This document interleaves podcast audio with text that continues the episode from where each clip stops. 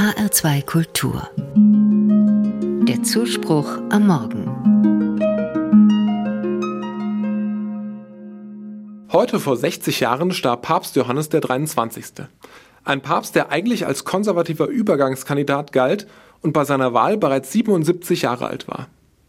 Viel wurde ihm von seinen Zeitgenossen nicht zugetraut. Nach dem Pontifikat Pius XII. wurde eine ruhige Zeit des Übergangs und der Stabilität erwartet. Der gemütlich wirkende und bodenständig gebliebene Angelo Giuseppe Roncalli, wie Johannes der 23. mit bürgerlichem Namen hieß, war dafür in den Augen der Kardinäle wie gemacht. Doch es kam ganz anders mit dem Bauernjungen aus Sottolmonte bei Bergamo. Er wurde zu einem der prägendsten Päpste des 20. Jahrhunderts. Und schon vorher hatte der oft unterschätzte steile Karriere gemacht. Besonders als geschickter Diplomat des Vatikan hatte er sich in der Türkei oder in Frankreich seine Meriten verdient. Gerade während des Zweiten Weltkriegs war er an der Rettung vieler Juden federführend beteiligt und setzte sich auch später in seinem Pontifikat für die Annäherung zwischen Christen und Judentum ein. Johannes der 23. wurde zu dem Mann, der die Kirche der Welt neu geöffnet hat und der aufgrund seiner nahbaren Art die Herzen der Menschen erreichte. Als Papa Buono, als guter Vater, wurde er für viele Italiener überaus beliebt.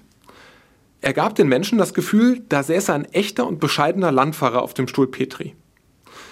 Mit dem Satz Ich bin Josef, euer Bruder, wandte er sich bei seiner Amtseinführung an das versammelte Kirchenvolk und unterstrich damit, dass er sich mit den Menschen auf Augenhöhe sah und nicht als entrückter Kirchenfürst.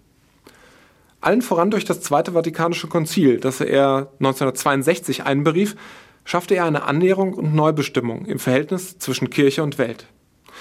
Diese Verhältnisbestimmung beschäftigt viele Katholiken noch heute und Johannes ist es zu verdanken, dass dieser Prozess auf höchster Ebene angestoßen wurde.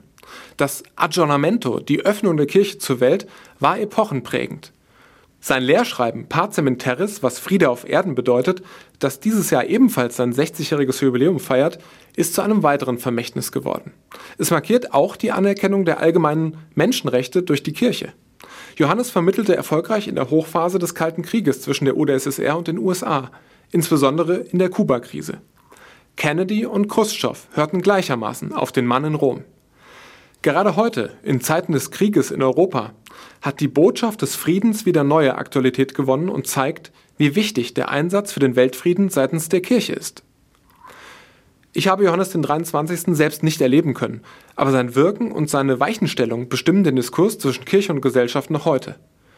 Und seine eindrucksvolle Vita, seine entwaffnende Menschlichkeit und tiefe Frömmigkeit sind für mich immer noch beeindruckend. Sein Leben vermittelt mir mindestens eine Erkenntnis. Auch ich sollte niemanden unterschätzen. Und das ist manchmal gar nicht so leicht. Wie oft traue ich jemandem nichts zu und werde überrascht oder sogar beschämt, wenn jemand ganz anders ist als erwartet.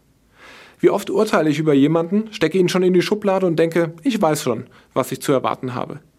Das Pontifikat Johannes des 23. zeigt mir, dass ich mit allem rechnen darf, vor allem mit dem Unerwartbaren.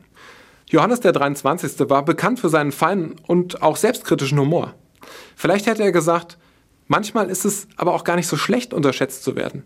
Umso besser kann man Menschen und damit auch Institutionen überraschen, mitnehmen und verändern. Vielleicht konnten nur so die Fenster der Kirche weit geöffnet werden.